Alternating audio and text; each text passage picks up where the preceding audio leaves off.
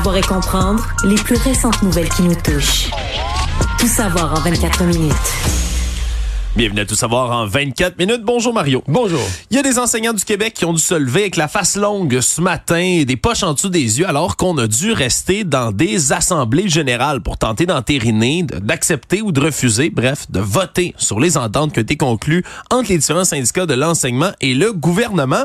Et là, il y a des résultats mitigés qui commencent à émerger un peu partout au Québec.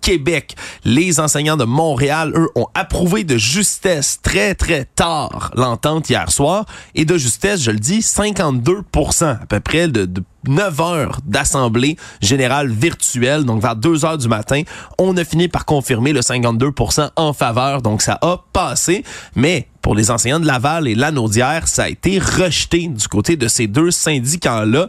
Dans Laval, c'est seulement 32% qui ont voté en faveur, donc de l'entente, d'entériner tout ça. Puis il faut comprendre, là, pour ce qui est de la FAE, donc de la Fédération euh, autonome de l'enseignement, mais tous les membres là, doivent voter. On doit avoir donc 50% des membres entiers de la FAE qui appuient tout et, ça. Et là-dessus, le vote favorable de ceux de Montréal, ça a un poids parce que c'est le plus gros syndicat. L'Alliance des professeurs de Montréal, c'est le plus gros de tous les syndicats euh, affiliés FAE. Oui, on parle là, de 9500 membres au bas mot. Et dans la FAE, comme ça, c'est une double, un double vote, une double majorité qu'il faut obtenir. Il faut qu'il y ait, oui, plus de 50% des enseignants au prorata qui votent, mais il faut aussi qu'il y ait au moins cinq des neuf syndicats différents qui votent également pour Là, on l'entente. est à 2 à 1 présentement. Deux qui ont voté pour, un qui a voté contre. Oui, bien, à voir. Les le- autres, c'est la semaine prochaine. Oui, puis avoir la proportion qui ont voté pour contre, le, le 52 ça peut quand même devenir inquiétant rapidement. Il y a un autre aspect, c'est vraiment que dans le cas des- de l'Alliance des professeurs de Montréal, le vote, c'est près de 2 heures du matin. Ça soulève certainement des questions. Bon, euh, j'ai eu des explications aujourd'hui. Je sais qu'il y a des enseignants qui sont frustrés. On a eu l'occasion, si vous voulez aller écouter ça là, sur Cube Radio, on a parlé qu'un enseignant qui est semi-frustré. c'est-à-dire qu'il- Il s'est couché à 1 heure du matin. Donc lui, a participé, écoutez, pensez-y, il a participé à une assemblée syndicale là, de 17 heures à 1 heure du matin. Mais là, lui, enseignait matin, il était fatigué, il en pouvait plus. Il avait enseigné hier matin. Là, Ouais, tout toute la journée hier, il était dans chez lui. d'enseignement. Et là, il était se coucher, donc a perdu son droit de vote Ouais. sur l'entente. Ça soulève toutes sortes de questions sur la représentativité démocratique aussi de cet exercice-là. Puis est-ce qu'en faisant un vote à 2 heures du matin, tu, tu facilites la participation du plus grand nombre? Mais là, la réponse, c'est Ah ben là, c'est ça la procédure. On peut pas changer nos statuts et règlements, c'est qu'on fait une assemblée, puis on vote après l'assemblée. Moi, je dis pourquoi vous avez pas laissé le vote ouvert pendant 12 heures, 18 heures, plusieurs heures? Mettons, mettons 12 heures, les gens auraient pu voter. Mettons, il y a 2 heures du matin, ils auraient pu voter jusqu'à 2 heures après-midi. Semble-t-il que la procédure ne prévoit pas une telle chose. Pourtant, si tu fais une assemblée euh, en mode électronique ou en mode virtuel. En tout cas, c'est compliqué, mais euh, je pense qu'il y a de la frustration d'enseignants qui n'ont pas pu s'exprimer. Oui, exactement. Puis on se comprend, Mario, sur ce que tu viens de dire. Ça aurait pris aussi des débats dans l'Assemblée générale pour demander d'ouvrir le vote encore plus longtemps. Tu sais, on se comprend que c'est toutes sortes de procédures qui viennent retarder encore plus. Et oui, on a des professeurs qui sont mitigés, partagés, puis même au sein des syndicats eux-mêmes. Parfois, lorsqu'on vote, par exemple, pour ceux qui sont affiliés à la Fédération des syndicats de l'enseignement, qui font partie du Front commun, ben, il y a deux votes différents qui doivent être pris. Il y a la partie intersectorielle, le sectoriel de l'entente, retraite, salaire, droits parentaux. Tout ça, semble-t-il qu'on est, somme toute, assez satisfait. Là. On vote en faveur, on est content de l'augmentation de salaire du gouvernement. C'est sur la deuxième partie, sur laquelle on vote indépendamment, la partie sectorielle, où ça accroche beaucoup Plus, plus l'organisation du travail, la classe. conditions de travail, mais surtout les compositions des classes, qui restent encore une fois le morceau qui accroche là, pour plusieurs enseignants qui sont contents d'avoir une bonification de salaire, mais pour eux, ça règle pas le problème principal, celui de la composition des classes, puis de savoir exactement comment ça va s'orchestrer. Puis ça, ça semble assez répandu, Mario. Donc on a, euh, on a quand même des résultats mitigés qui nous laissent euh, un suspense, si on veut, sur le reste Ouais, des procédures. Qui laisse un suspense sur est-ce que les, les ententes vont vraiment être adoptées, qui laisse aussi un goût un peu, euh, je dis un peu amer, inquiet à une population. Je parle des gens qui sont pas dans le secteur public ou qui sont pas enseignants, qui se sont fait dire bon, ben on a des ententes au fait. Après ça, ben dans les jours, euh, premier jour de janvier, on a commencé à voir l'ampleur des factures. De, OK, le gouvernement a signé des énormes montants d'argent. Tout ça va coûter 11 milliards de plus. Puis là, ben, tu dis, OK, mais on doit donner 11 milliards de plus pour du monde qui sont pas heureux, qui rentrent à reculons, euh, qui à la rentrée scolaire l'année prochaine vont être encore euh, fâchés, dire tout va mal. ça peut paraître pour certains contribuables cher payé pour pour, ce, pour le pas résultat, plus, là, ouais, ouais, finalement. pour pas plus de bonne humeur. Si on me disait, mais, mais au moins, mais les enseignants rentrent de bonne humeur, puis attendez-vous, mettons, les prochaines années à l'école, il va y avoir une différence positive. Bon, est-ce que... euh, je, je- je me croise les doigts qu'une fois la négociation conclue les ententes conclues, que peut-être Bernard Drinville puisse néanmoins dire, euh, Ben, regarde, là, on va continuer à améliorer l'école. C'est pas parce que l'entente est finie qu'on n'essaye plus d'améliorer l'école. J'espère qu'on va re- re- retrouver un certain climat positif. Tout savoir en 24 minutes. L'autre dossier qui a fait beaucoup bondir aujourd'hui, c'est cette euh, loi, ce projet de loi qui, est- qui va être bientôt déposé du côté du gouvernement du Québec. Là, un bruit euh, tout d'abord ébruité par Radio-Canada qui a été repris aujourd'hui, euh, qui, qui viendrait directement menacer le monopole d'Hydro-Québec au Québec.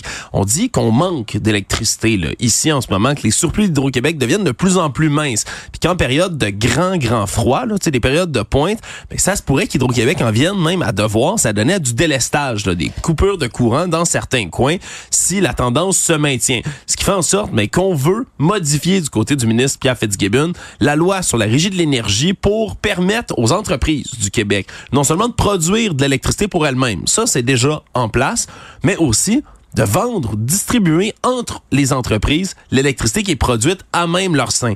Ce qui fait en sorte mais qu'on aurait effectivement certaines petites entreprises comme des mini hydro qui viendraient continuer à alimenter le reste du réseau. Bien évidemment, on se comprend, c'est une espèce de privatisation partielle par Ben, étape. Mais c'est que tu privatises rien d'Hydro. C'est que tu enlèves le monopole. C'est Oui. plus ça. Tu privatises pas ce qui existe dans Hydro.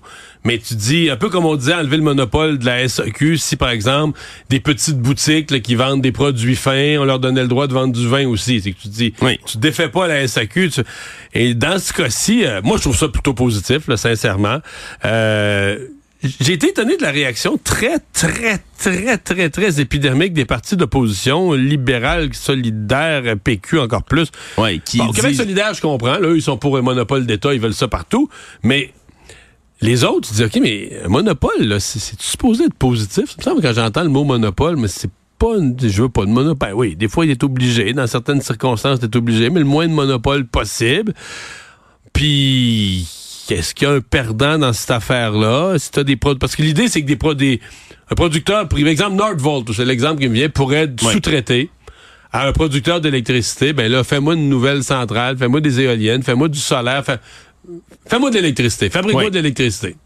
ce qui permettrait après ça ben, de fabriquer de l'électricité à même l'entreprise, de l'utiliser, puis tout d'un coup, qu'ils ont des surplus, ben, pourquoi pas le redistribuer? C'est Ouais. vraiment Mais- ça, mais la, cas, méthode de fonctionnement. On va voir le détail, mais je veux dire, de dire, puis de dire que, écoute, là, on a fait la nationalisation, puis ça, ouais, on a fait ça il y a 60 ans.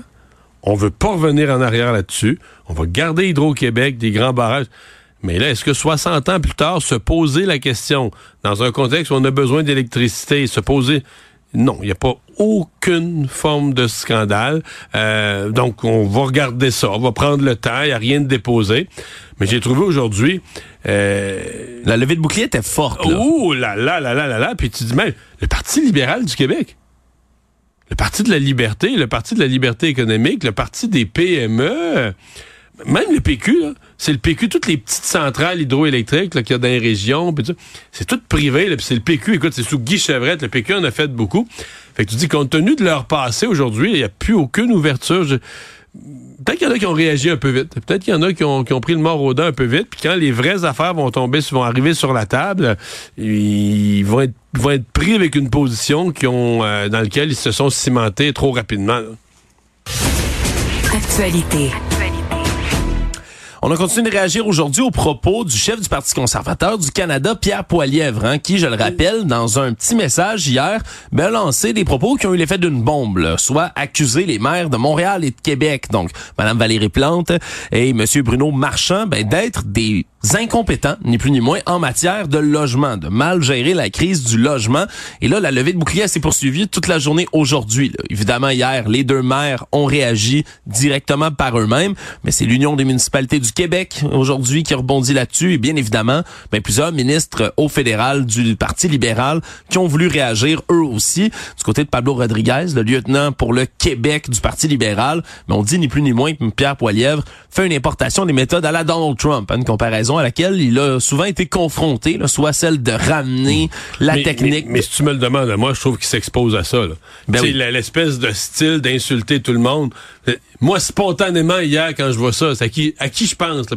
spontanément, le sang, ben oui. Ben c'est du Trump. C'est sûr que c'est ça qu'on pense. C'est le type qui se met à insulter tout le monde. Qui a des surnoms absurdes pour tous ses adversaires. La, seule affaire, c'est que c'est pas juste au Québec. Faut, faut être précis là-dessus. Hier, dans la même journée, Pierre Poilievre a aussi insulté le, maire de Vancouver. pour les mêmes des raisons semblables. Donc, euh, parce que des gens ont laissé entendre qu'au Québec, ça passera pas, puis il comprend pas ce qu'il fait au Québec, mais c'est pas juste au Québec là. Un, il fait ça, il fait la même chose avec d'autres maires. Évidemment, toujours des maires euh, plutôt à gauche. Euh, oui, ouais, de, de villes plutôt à gauche, avec des, maires, plutôt, à gauche, de villes plutôt à gauche, avec lesquels lui sera, dit, ils seront jamais d'accord avec moi. Et euh, ben on leur rentre dedans, pas plus long que ça. Ouais, donc on a eu plusieurs réactions là, par la suite là, qui sont venues, puis surtout, ben on a été assez discret du côté du gouvernement Legault ici au Québec. on s'en est tenu qu'une petite déclaration rapide de la, maire, de la ministre France-Hélène Durand qui est la ministre de l'Habitation, qui disait, ben oui, ben regarde, on va continuer de travailler pour être capable de faire du logement. On n'a pas voulu quand même là se risquer ou se mouiller là, à critiquer M. Poilièvre là-dessus. Donc, euh, c'est peut-être un avant-goût, Mario, hmm. du reste de son style là, vers une campagne. peut-être qu'on se dit qu'il y a des chances qu'il soit au pouvoir d'ici 18 euh, mois, mettons. Oui, puis qu'on veut peut-être pas euh, en, envenimer tout de suite. si on est obligé de se pogner avec, c'est un sujet crucial, on le fera, mais pas pour, pas pour rien. Tout savoir en 24 minutes. Toujours au fédéral, le ministre de l'Innovation, des Sciences et de l'Industrie, François-Philippe Champagne, réagit aujourd'hui à ces euh, problèmes au 911 qui ont été soulevés dans les derniers jours. Là, on parle entre autres, puis on a reçu d'ailleurs là euh, Monsieur Bernier de Saint-Jean-Port-Joli dans Chaudière-Appalaches, qui fait partie de ceux qui ont eu euh, recours dans des régions reculées, ben au service du 911 qui passe par les services d'internet, là, des réseaux de téléphonie internet, et on se rend compte ben qu'on tombe sur des services du 911, là, vraiment des services d'urgence au Québec unilingue anglophone. Donc, c'est référé dans une centrale qui se trouve ailleurs qu'au Québec, mais d'avoir des gens comme ça qui peuvent pas parler la langue maternelle ici au Québec, la langue d'usage, mais ben, ça cause toutes sortes de problèmes. Surtout en situation d'urgence. Et dans le cas de M. Bernier, c'était intéressant parce qu'il parle anglais. Parce que moi, je m'étais posé la question. au Québec, il y a quand même pas mal de monde qui sont pas bilingues. Mais ce monsieur, euh, ce qu'il m'a dit dans l'entrevue, c'est qu'il peut parler l'anglais. Il parle pas bien l'anglais, mais il parle l'anglais. Mais il dit, exemple, la personne qui lui parlait, était pas était elle-même pas anglophone. Donc c'était sa deuxième langue elle aussi l'anglais, une personne qui était probablement issue avait un fort accent et donc il pouvait communiquer des petites choses avec elle, ils se sont compris, pas de problème. Mais Saint-Jean-Port-Joli là. Oublie ça là. Il a jamais pu faire une adresse, un nom de rue ou un nom de route dans une municipalité qui s'appelle Saint-Jean-Port-Joli. Il était pas capable. Puis là, ben, je veux dire, euh, tu vas pas commencer à épeler, là, tu sais, t'as une personne qui, sa femme était inconsciente à côté de lui, là. Ouais, puis... Tu vas pas commencer à épeler, là, tu sais, quelque chose. Donc, il y avait un problème de communication profond là, tu sais. Euh... Ouais, puis qui, est préoccupant, puis c'est ce que soulevait le ministre Champagne aujourd'hui, lui qui demande là, au CRTC de régler immédiatement les problèmes liés au 911. Lui qui dit que dans toute l'industrie des télécommunications en ce moment, mais on doit s'attaquer à cette question-là qui est pour lui cruciale. Puis ça vient de le soulever Mario, peu importe comment on prend la question, tu sais, d'une situation d'urgence là, tu sais, ne pas se faire servir en français au Québec, c'est déjà honteux, mais dans une situation d'urgence, euh, je, je suis parfaitement bilingue puis je pense que si quelqu'un est en train de mourir devant moi, un proche ou quelque chose, euh, honnêtement, je sais pas si je serais capable de trouver mes bons mots en anglais puis me précipiter. Non, il y a vraiment quelque chose de préoccupant autour de ça. Parfois, le 911, on doit donner des instructions à la personne, là, quoi faire dans telle circonstance précise? coucher la victime à terre, libérer. Fait que là, tu vas donner, des fois, la personne va mettre le téléphone à côté avec de multiples raisons de penser que c'est préférable d'être dans sa langue maternelle, bien comprendre les instructions.